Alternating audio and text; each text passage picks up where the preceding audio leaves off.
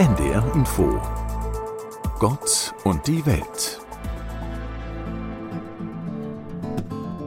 Sie hören die evangelische Pastorin Susanne Richter. Jared Dibaba ist Moderator, Entertainer und Schauspieler.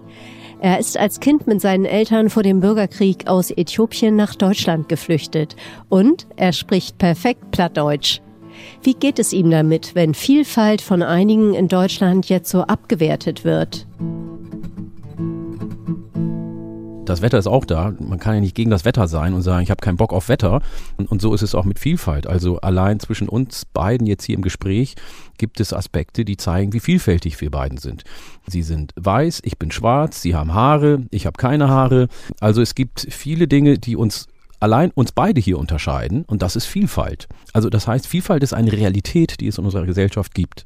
Was wir lernen müssen ist, in diesen Tagen besser mit Vielfalt umgehen zu können, weil vorher war es vielleicht nicht so nötig, weil uns das gar nicht so aufgefallen ist, aber jetzt wird Vielfalt immer sichtbarer in unserer Gesellschaft und ich glaube, das ist erstmal richtig und gut, weil jeder Mensch sollte das Recht haben, teilzuhaben an der Gesellschaft, aber einige haben etwas dagegen. Was ist Ihre Hoffnung? Meine Hoffnung ist, dass wir größer und stärker ist und dass wir verstehen, dass das Wir uns allen auch Kraft gibt bei aller Unterschiedlichkeit, die wir haben und dass auch ein großes Wir entsteht, auch oder weil wir unterschiedlich sind. Jede Person sollte auch zu ihrem Recht kommen, ohne dass sie die Rechte anderer einschränkt. Sie haben mal erzählt, dass Sie Ihren Glauben als Kind selbst gewählt haben. Was haben Sie damit gemeint? Im Rückblick stimmt es nicht ganz, weil der Glaube wurde mir auch von meinen Eltern vorgelebt. Mein Vater hat für die Mekane Jesuskirche gearbeitet, die gehört zum Lutherischen Weltbund.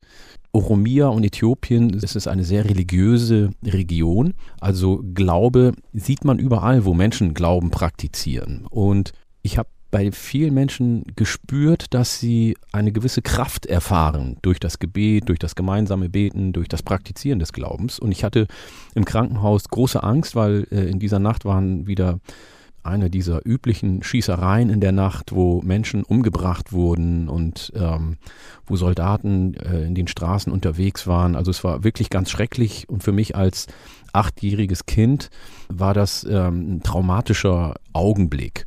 Und ich hatte ein Buch, das hieß Kinderbriefe an den lieben Gott von irgendjemandem Geschenk gekriegt auf Deutsch. Ich bin ja in Osnabrück äh, eingeschult worden und bin dann ja wieder zurück.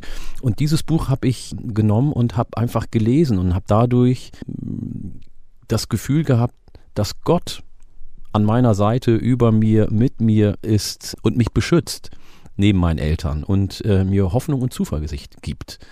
Und da habe ich dann angefangen, das immer wieder zu machen, weil es äh, mir mhm. gut tat. Und das meinte ich dann auch mit selbst gewählt. Also ich habe sozusagen für mich entschieden, das hilft mir, das gibt mir Kraft und das gibt mir auch eine Form von Kompass. Da lag sozusagen etwas da und Sie haben zugegriffen. Ja. So. Ja. ja. Haben Sie einen Lieblingsbibelspruch? Äh, ich finde, das Gebot der Nächstenliebe ist etwas, was mich ein Leben lang begleitet hat. Das kann ich sagen, ja.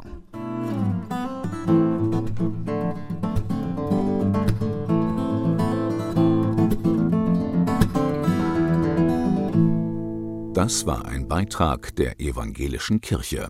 Das Interview in ganzer Länge finden Sie unter radiokirche.de